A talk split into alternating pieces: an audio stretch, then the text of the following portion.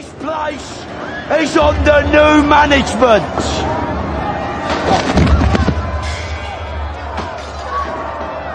By order of the Peaky Blinders. I am vengeance. I am the night. I am Batman. Dijeron que regresaría y no pudieron callarlo. Kid Carlo Magno ha vuelto al aire. Hello there. General Kenobi.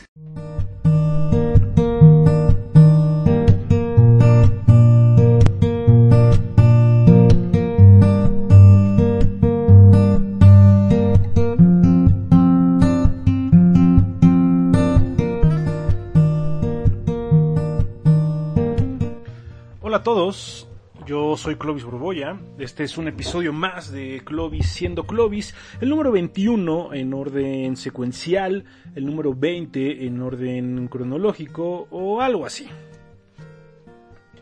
El día de hoy, debido a que algunos me han comentado o que querían volver a escuchar algunos cuentos, pues dije, va, va, voy a leerles dos cuentos más a propósito de las cosas que han pasado en mi vida, porque este podcast se trata precisamente de Clovis, siendo Clovis, haciendo cosas de Clovis y pensando cosas de Clovis. Entonces, eh, me pasó algo muy curioso. ¿Se acuerdan del episodio de Clovis Esotérico donde les hablaba acerca de la señora que estaba bastante insistente en que consiguiera un amuleto para atraer mujeres?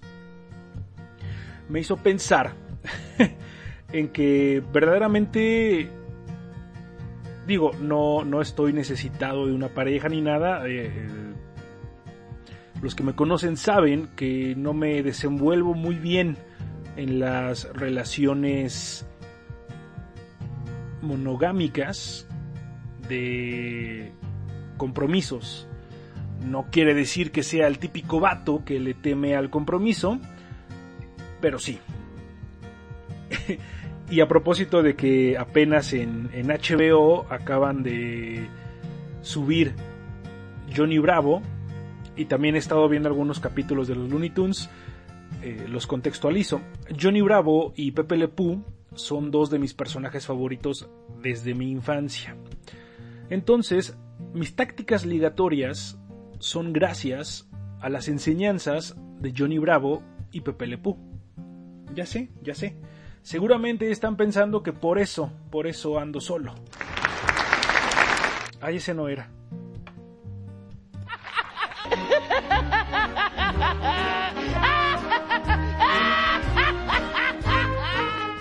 Y puede que sea verdad o puede que no, pero estuve haciendo un pequeño recuento de todas aquellas mujeres que no.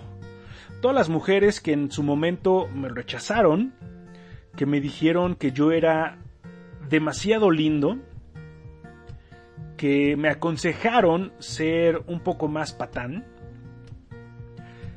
que se negaron la oportunidad y me negaron la oportunidad de demostrar al Clovis coquetón. Y a propósito de eso, me acordé de un cuento de Jorge Ibargüengoitia que se llama precisamente La mujer que no. Y dije, se los voy a leer porque de alguna manera eh, uno se identifica con esto de las mujeres que no. Como hombre, debo decir que la mayoría de las mujeres que se cruzan por nuestra vida y que nos gustan, pues siempre van a ser las mujeres que no.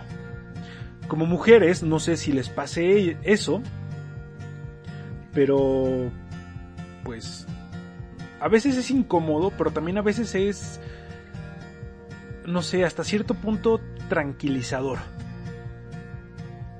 A veces cuando coqueteo con alguna chica, ya sea en el súper o en la fila de las tortillas o, en algún lado, y la chica me devuelve el coqueteo, y de pronto me quedo como que, ¿y ahora qué hago? no sé qué hacer. Y, de pronto cuando yo coqueteo con una chica y esta chica de pronto eh, me no me hace caso o ni me voltea a ver o ya ni me contesta los mensajes, pues hasta cierto punto me siento tranquilo porque digo, bueno, el universo y su equilibrio están bien. No sé qué tanto he normalizado esto, pero pues todo está bien.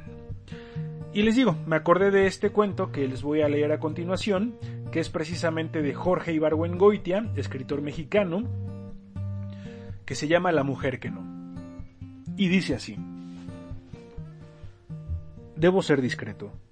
No quiero comprometerla. La llamaré. En el cajón de mi escritorio tengo todavía una foto suya, junto con las de otras gentes y un pañuelo sucio de maquillaje que le quité a no sé quién. O mejor dicho, sí sé, pero no quiero decir. En uno de los momentos cumbres de mi vida pasional. La foto de que hablo es extraordinariamente buena para ser de pasaporte. Ella está mirando al frente con sus grandes ojos almendrados, el pelo restirado hacia atrás, dejando a descubierto dos orejas enormes, tan cercanas al cráneo en su parte superior, que me hacen pensar que cuando era niña debió traerlas sujetas con tela adhesiva para que no se le hicieran de papalote. Los pómulos salientes, la nariz pequeña con las fosas muy abiertas, y abajo su boca, maravillosa, grande y carnuda. En un tiempo la contemplación de esta foto me producía una ternura muy especial que iba convirtiéndose en un calor interior y que terminaba en los movimientos de la carne propios del caso. La llamaré Aurora. No, Aurora no. Estela. Tampoco. La llamaré ella. Esto sucedió hace tiempo. Era yo más joven y más bello. Iba por las calles de Madero en los días cercanos a la Navidad, con mis pantalones de drill recién lavados y trescientos pesos en la bolsa. Era un mediodía brillante y esplendoroso. Ella salió de entre la multitud y me puso una mano en el antebrazo. ¿Jorge? me dijo. Ah, che la vita e bella. Nos conocemos desde que nos orinábamos en la cama cada uno por su lado, claro está. Pero si nos habíamos visto una docena de veces era mucho. Le puse una mano en la garganta y la besé. Entonces descubrí que a tres metros de distancia su mamá nos observaba. Me dirigí hacia la mamá, le puse una mano en la garganta y la besé también. Después de eso, nos fuimos los tres muy contentos a tomar café en Sambors. En la mesa puse mi mano sobre la suya y la apreté hasta que noté que se le torcían las piernas. Su mamá me recordó que su hija era decente y casada, y con hijos, que yo había tenido mi oportunidad trece años antes y que no la había aprovechado. Esta aclaración moderó mis impulsos primarios y no intenté nada más por el momento. Salimos de Sandbors y fuimos caminando por la Alameda entre las estatuas pornográficas hasta su coche, que estaba estacionado muy lejos. Fue ella, entonces, quien me tomó de la mano y con el dedo de en medio me rascó la palma, hasta que tuve que meter mi otra mano en la bolsa en un intento desesperado de aplacar mis pasiones. Por fin llegamos al coche, y mientras ella se subía, comprendí que trece años antes no solo había perdido sus piernas, su boca su maravillosa boca y sus nalgas tan saludables y bien desarrolladas, sino tres o cuatro millones de muy buenos besos. Fuimos a dejar a su mamá que iba a comer no importa dónde. Seguimos en el coche, ella y yo solos, y yo le dije lo que pensaba de ella y ella me dijo lo que pensaba de mí.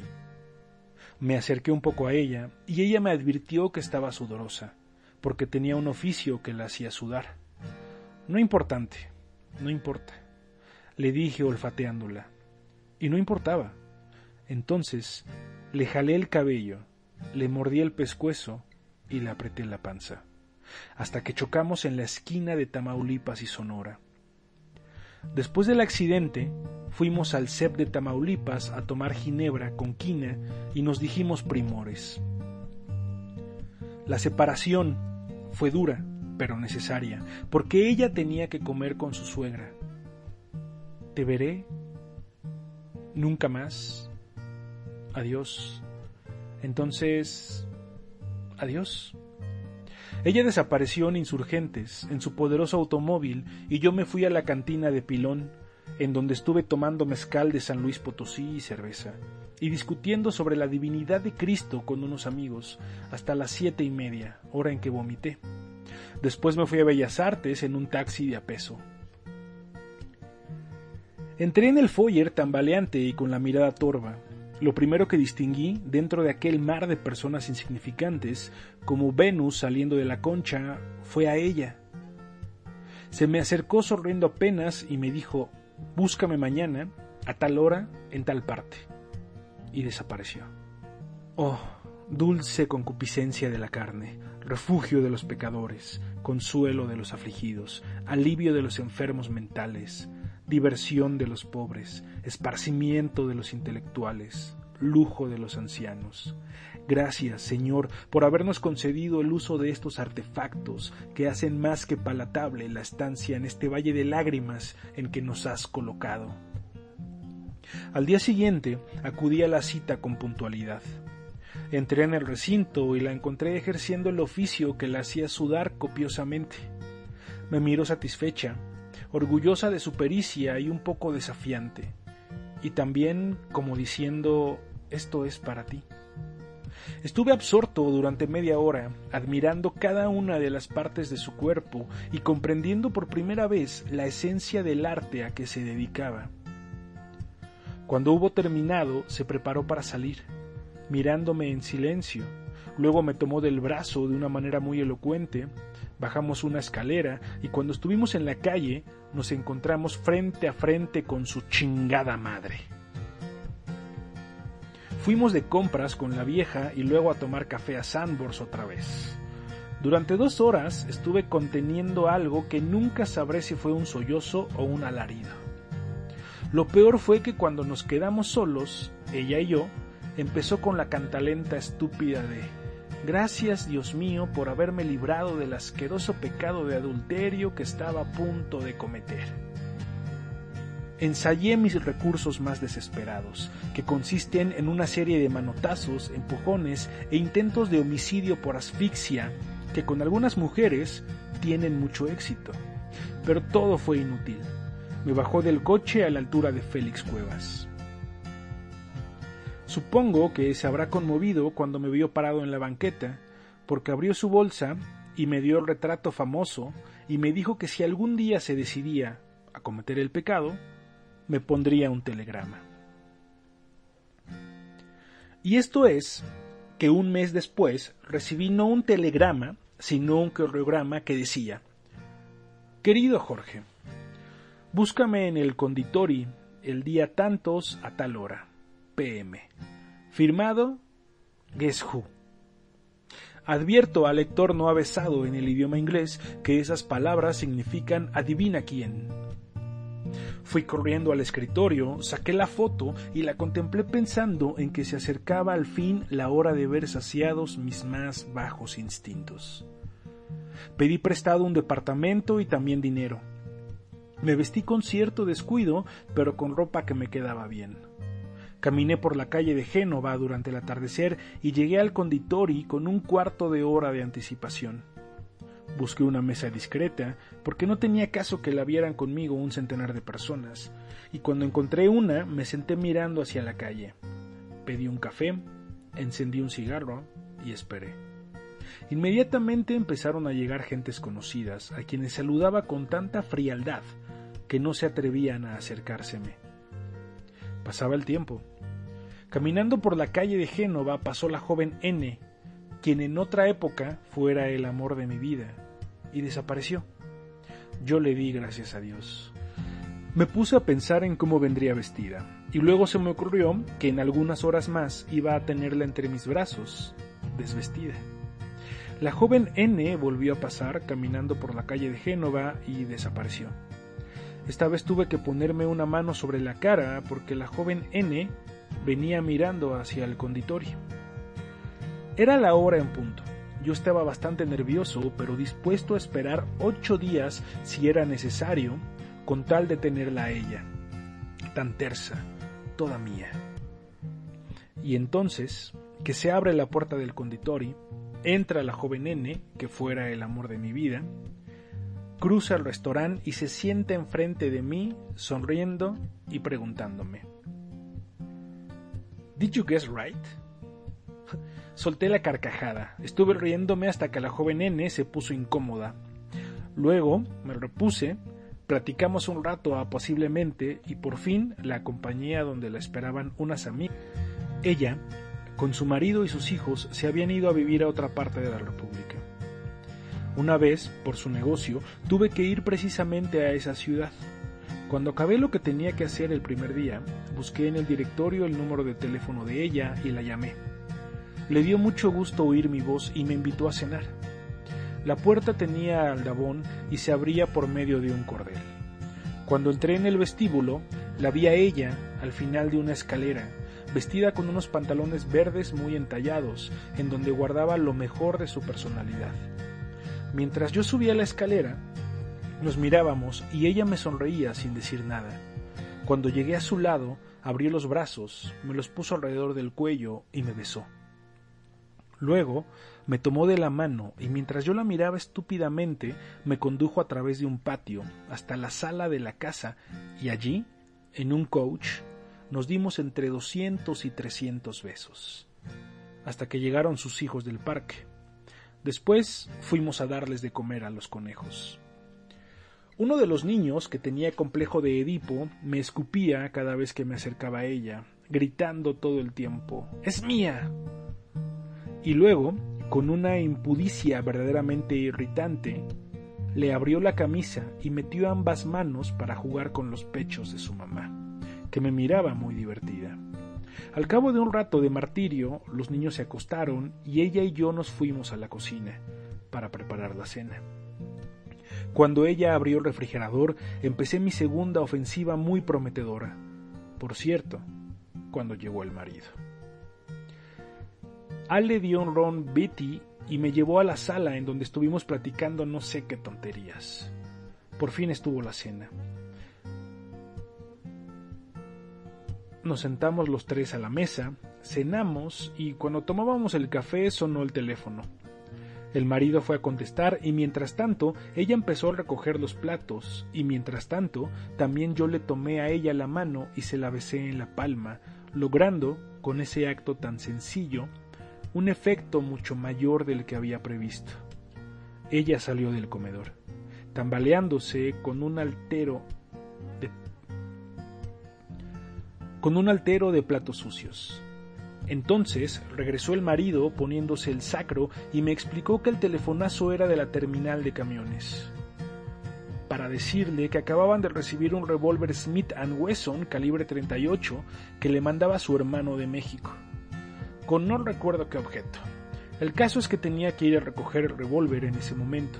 Yo estaba en mi casa. Allí estaba Rombiti, allí el tocadiscos, allí su mujer. Él regresaría en un cuarto de hora. Él vase a la calle, yo voyme a la cocina. Y mientras él encendía el motor de su automóvil, yo perseguía a su mujer.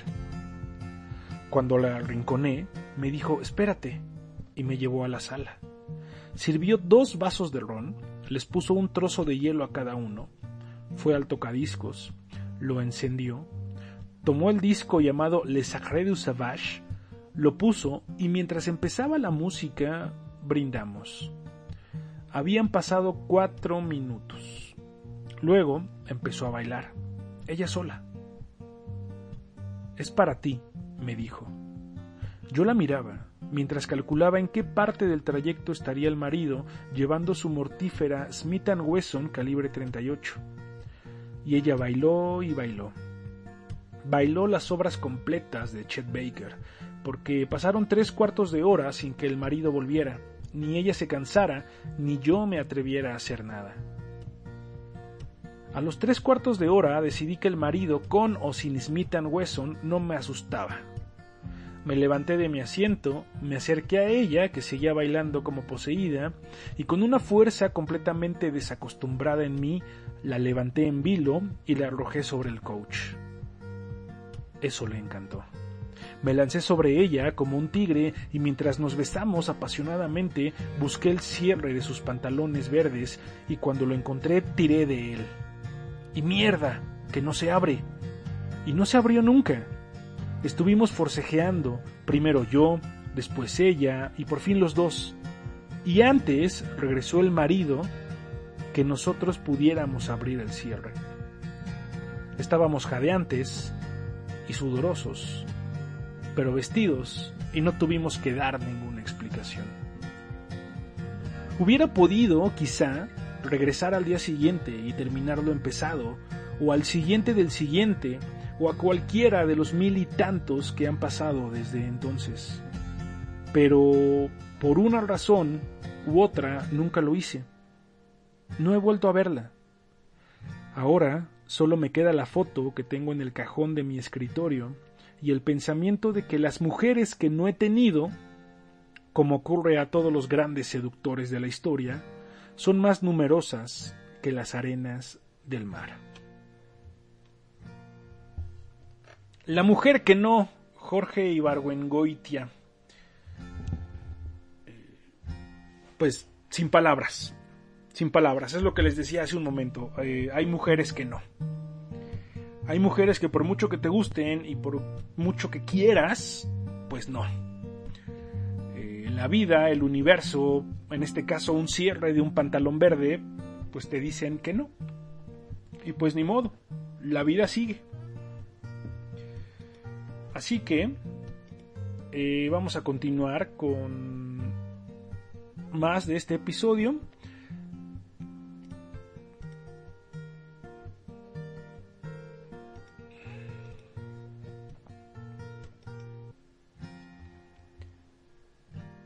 Para continuar con el programa y con la segunda historia que tengo para ustedes, voy a contextualizar un poquito el por qué elegí esta historia y cómo todo de alguna manera ha estado conectado con esto que estoy viviendo en, en estos días. Estoy suscrito a un boletín informativo de un podcast de YouTube que me gusta mucho que se llama Dementes Podcast y me llegó justamente un artículo habla acerca de los cinco tipos de desorden y cuál es el desorden que llena la vida. Hay muchos tipos de desorden, según aquí son cinco, y son el desorden físico, el digital, mental, emocional y espiritual. El que nos atañe el día de hoy es el desorden físico, que pues es el desorden típico que todos tenemos en casa, bueno, quiero pensar que todos y no solamente yo, y habla precisamente sobre cosas que tenemos de más, a veces el guardarropa que está lleno de ropa que no usamos, el librero que está atascado de libros que ya no leemos. Y cosas como esa. Entonces, a propósito de esto, de este desorden físico, eh, decidí también hacer un pequeño cambio, eh, no tal cual o no al extremo de ser minimalista, pero pues sí de deshacerme de algunas cosas. Ahora bien, esto que yo hago de hacer aseo resulta que tiene un enfoque psicológico porque se dice que cuando tienes un desorden en tu hogar, en tu casa, en el lugar donde vives, también tienes un desorden por dentro, ya sea mental, emocional y espiritual. Pues bueno, yo siempre he tenido un desmadre en mi habitación, siempre son muy pocas las veces que mis habitaciones eh, han estado impecables. Y si hago el aseo, me dura una semana porque después vuelve el desorden. No sé por qué.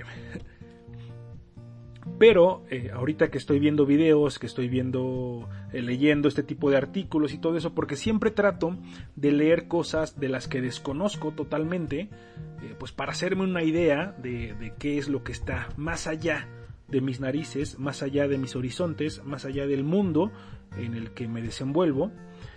Y justamente encontré un video donde te hablaban que sí, efectivamente, el desorden en tu casa puede provenir de un desorden emocional que tú tengas, pero también que mucho del desorden se puede dar a las malas vibras. ¿Y se acuerdan lo que yo les mencionaba en el episodio pasado de Clovis Esotérico? De las malas vibras que puedo tener en mi casa. Que sí, no creo en eso, pero pues no está de más. Entonces, lo que te recomiendan, tanto en este boletín informativo que me mandaron eh, sobre los desórdenes, sobre todo lo que hay, sobre el minimalismo y sobre el video que vi a propósito de cómo modificar un poco tu exterior, tu exterior físico, te puede ayudar a modificar tu interior, pues dije, vamos a intentarlo. Y aquí como dato curioso, eh, yo siempre, a veces, cuando ando muy triste, eh, me da esta tristeza funcional, donde soy lo más productivo posible, y me da por acomodar, reacomodar y deshacerme de algunas cosas. Siempre he tenido problemas para deshacerme de las cosas y de las personas. Soy muy apegado tanto a las personas como, como a los objetos. Una vez incluso me acuerdo que me decía mi terapeuta que uno de mis problemas era que yo no podía soltar, que ni siquiera los calcetines podía soltar y le dije, bueno, me hacía el comentario de los calcetines porque yo le comentaba una vez que cuando mis calcetines se rompen, yo no los tiro, los surzo. Me pongo a surcir mis calcetines y eso me ayuda a dos cosas. Número uno, al reparar mi calcetín y número dos, me tranquiliza. Surcir me tranquiliza, tejer me, me tranquiliza, bordar me tranquiliza. Entonces pues lo hago de buen grado y lo hago porque me gusta. Sin embargo, pues esto también, cuando ya tienes algo muy roto y, lo sigues eh, reparando y reparando y reparando, pues llega un punto en que ya es más, más remiendo que nada. Sin embargo, pues soy de la idea de que cuando algo está destruido o algo está roto, no lo tiras, intentas repararlo. Pero pues sí, ya llega un punto en que, en que me dije, ya Clovis, ya. Y así como dicen los minimalistas, para yo poder tener cosas nuevas, pues necesito deshacerme de cosas viejas. Y me nació todo esto, toda esta situación de, buscar eh, en mi apartamento qué es lo que verdaderamente no quiero, qué es lo que verdaderamente no uso, pues para poder deshacerme de él, ya sea vendiéndolo, obsequiándolo, donándolo o cualquier otra situación. Y lo que más tengo son películas y libros.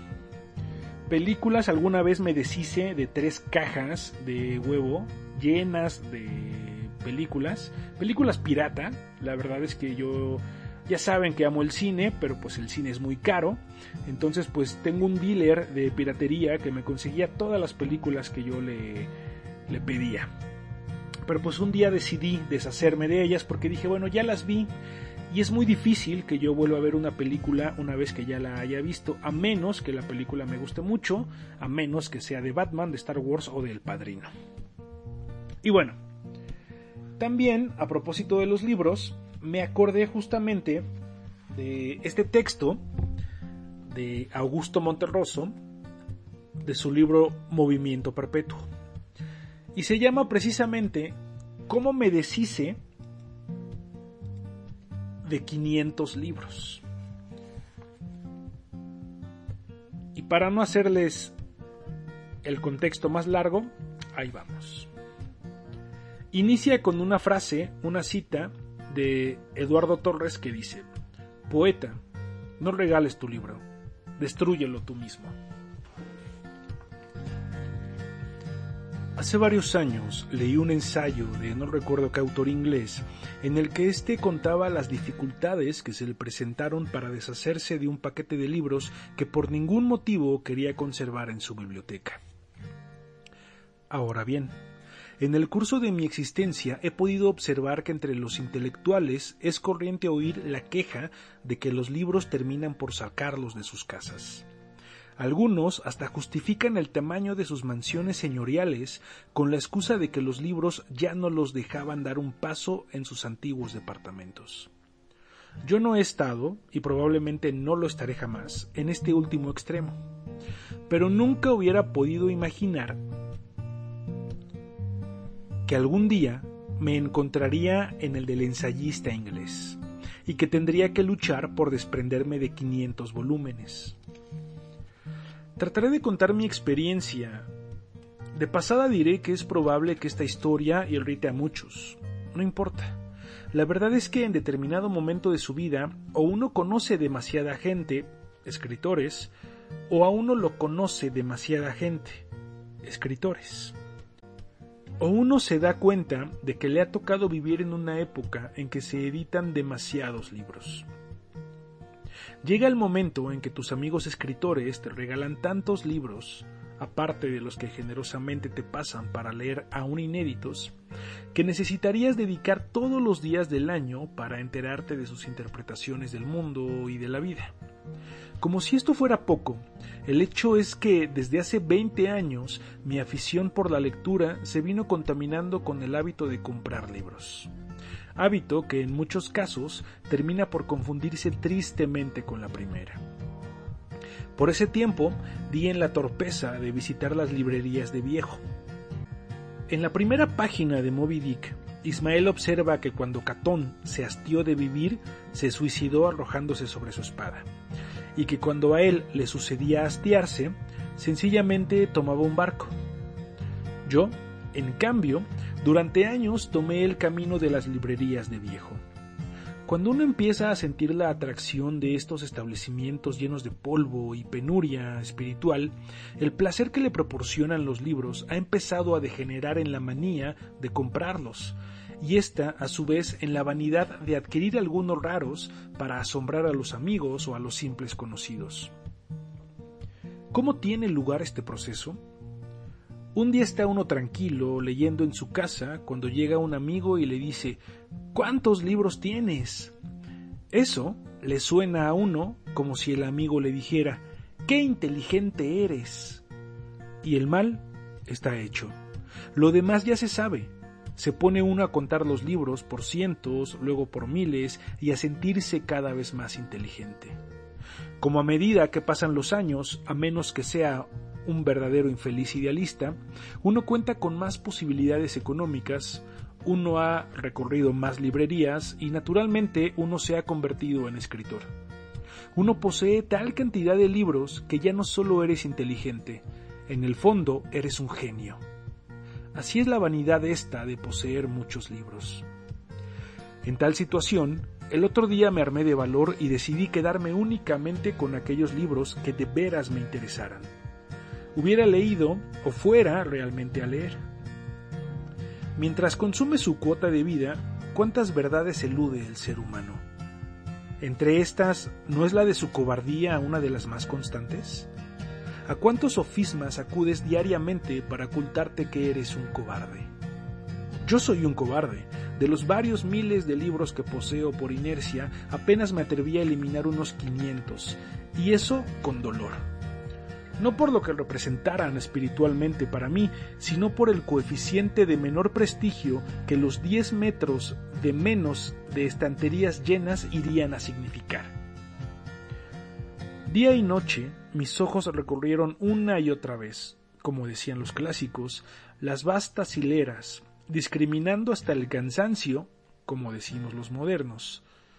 Qué increíble cantidad de poesía, qué cantidad de novelas del mundo. Se supone que la poesía se escribe para enriquecer el espíritu, que las novelas han sido concebidas, cuando menos, para la distracción. Y aún con optimismo que las soluciones sociológicas se encaminan a solucionar algo. Viéndolo con calma, me di cuenta de que en su mayor parte la primera, o sea, la poesía, era capaz de empobrecer el espíritu más rico.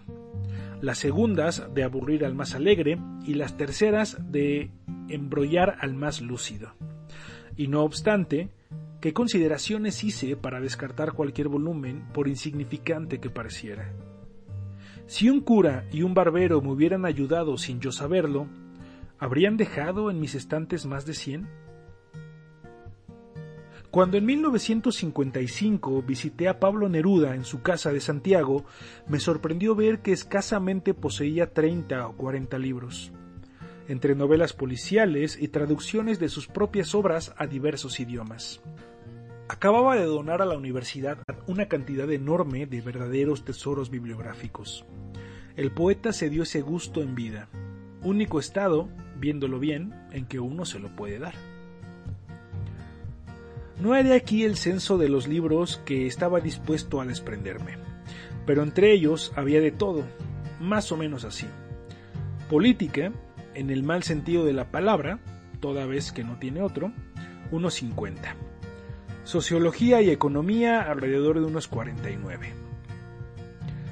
Historia general 3. Literatura mundial 14. Literatura hispanoamericana 86. Biografías de cantantes de ópera 1. Erotismo 1 y medio. Conservé las ilustraciones del único que tenía. Métodos para adelgazar 1. Métodos para dejar de beber 19. Psicología y psicoanálisis 27. Métodos para hablar inglés en 10 días 1. Métodos para hablar francés en 10 días 1. Métodos para hablar italiano en 10 días 1 etcétera, etcétera. Por esto, constituía nada más el principio. Pronto descubrí que eran pocas las personas que querían aceptar la mayor parte de los libros que yo había comprado cuidadosamente a través de los años perdiendo tiempo y dinero. Si bien esto me reconcilió algo con el género humano al descubrir que el mero afán de acumular no era una aberración tan generalizada, me causó las molestias consiguientes por cuanto una vez decidido a ello, deshacerme de esos libros se convirtió en una necesidad espiritual apremiante. Un incendio como el de la Biblioteca de Alejandría, al que están dedicados estos recuerdos, es el camino más llano, pero resulta ridículo y hasta mal visto quemar 500 libros en el patio de la casa, suponiendo que la casa tuviera un patio. Y se acepta que la Inquisición quemara gente, pero la mayoría se indigna de que quemara libros. Ciertas personas aficionadas a estas cosas me sugirieron donar todos esos volúmenes a tales o cuales bibliotecas públicas. Pero una solución tan fácil le restaba espíritu aventurero al asunto y la idea me aburría un poco. Además de que estaba convencido de que en las bibliotecas públicas serían tan inútiles como en mi casa o en cualquier otro sitio. Tirarlos uno por uno a la basura no era digno de mí, de los libros ni del basurero. La única solución eran mis amigos, pero mis amigos políticos o sociólogos poseían ya los libros correspondientes a sus especialidades o eran enemigos de ellos en gran cantidad de casos. Los poetas no querían contaminarse con nada de contemporáneos suyos a quienes conocieran personalmente, y el libro sobre erotismo era una carga para cualquiera aún despojado de sus ilustraciones francesas. Sin embargo, no quiero hacer de estos recuerdos una historia de falsas aventuras supuestamente divertidas. Lo cierto es que de alguna manera he ido encontrando espíritus afines al mío que han aceptado llevarse a sus casas esos fetiches, a ocupar un lugar que restará espacio y oxígeno a los niños, pero que dará a los padres la sensación de ser más sabios e incluso la más falaz e inútil de ser los depositarios de un saber que en todo caso no es sino el repetido testimonio de la ignorancia o la ingenuidad humanas. Mi optimismo me llevó a suponer que al terminar estas líneas comenzadas hace 15 días, en alguna forma justificaría cabalmente su título. Si el número de 500 que aparece en él es sustituido por el de 20, que empieza a cortarse debido a una que otra devolución por correo, ese título estará más apegado a la verdad. Augusto Monterroso, extraído de su libro Movimiento Perpetuo, ¿Cómo me deshice de 500 libros? Y al igual que Augusto Monterroso, yo quiero deshacerme de algunos libros, pero no sé no sé cómo hacerlo. Tengo algunos libros que verdaderamente no, no voy a leer, que no, no me interesa terminar incluso. Ya lo había comentado en alguna ocasión. Eh, jamás en mi vida he terminado un libro de Gabriel García Márquez. Y no me molestaría deshacerme yo creo que de todos los de García Márquez. Pero pues como bien dice el autor, como bien dice Augusto Monterroso, no quiero simplemente tirarlos. No quiero donarlos a una biblioteca donde tampoco van a encontrar quien los lea. Y tampoco quiero regalárselos a personas porque no conozco personas dentro de mi círculo de personas que conozco eh, que les guste tanto la lectura como para que acepten libros de segunda mano, libros de viejo, libros que he comprado yo en librerías de viejo. Entonces tomé una pequeña decisión, dos pequeñas decisiones con este motivo de eh, desprenderme de algunos libros que tengo. Tengo una amiga que tiene un proyecto en Facebook y en redes sociales que se llama Hoja Suelta. Y a veces ellos, ellas, son dos chicas, tienen este movimiento al que llaman siembra de libros. Un libro que tú ya no quieras leer o que tú quieras donar, que tú quieras regalar y no sepas a quién, le escribes una pequeña dedicatoria al libro, ya sea en la primera página o simplemente le pones una nota con un post-it al libro, lo envuelves y lo vas a sembrar.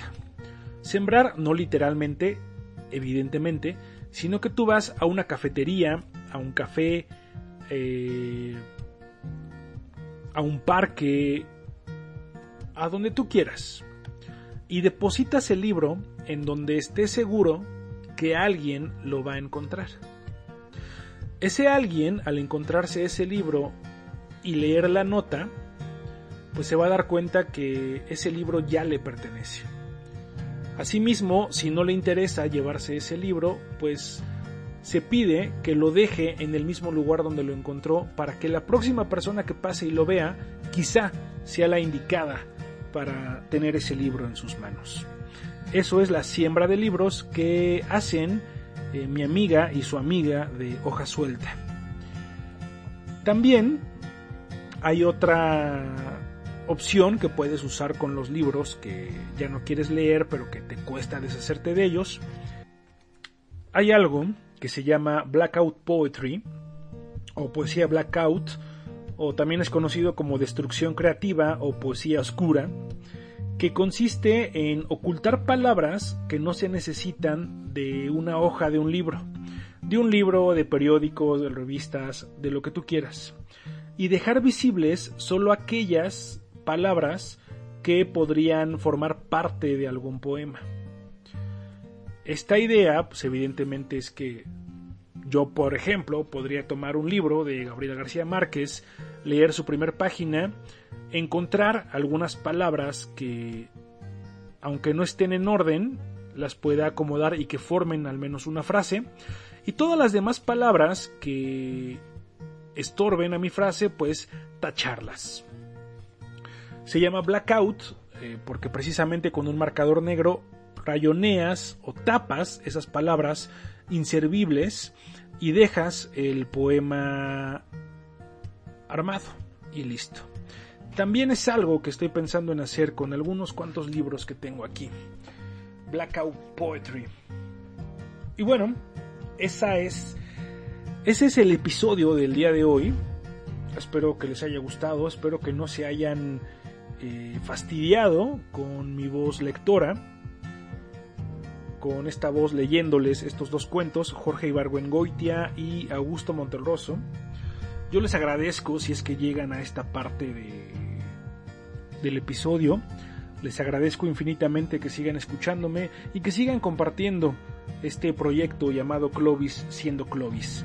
Estoy pensando en cambiarle el nombre, pero pues ya veremos después. Mientras tanto amigos, muchísimas gracias si llegaron al final de este episodio. Gracias si están interesados en el minimalismo y todo eso, pues probablemente pronto haré un podcast hablando de mi experiencia deshaciéndome de todas estas cosas que no me estorban, pero pues que ya no tienen un uso y que siento yo que necesito trabajar en esto del desapego. Yo me despido, fui Clovis Borboya, este programa se llamó Clovis siendo Clovis y por favor, por favor, por favor, no sueñen pesadillas. Profesor Kokun, sin saber exactamente a qué se enfrentan, ¿diría usted que es momento de estrellarse las cabezas unos contra otros y sacarse los sesos? Yo diría que sí. In case I don't see ya. Good afternoon, good evening, and good night. This is the way. This is the way. This is the way. Oh, se acabó. Ya no puedo trabajar así. Si me buscan, estoy en la oficina del director. ¿Qué? Llamen al tiempo. Yo no sé nada. Springfield.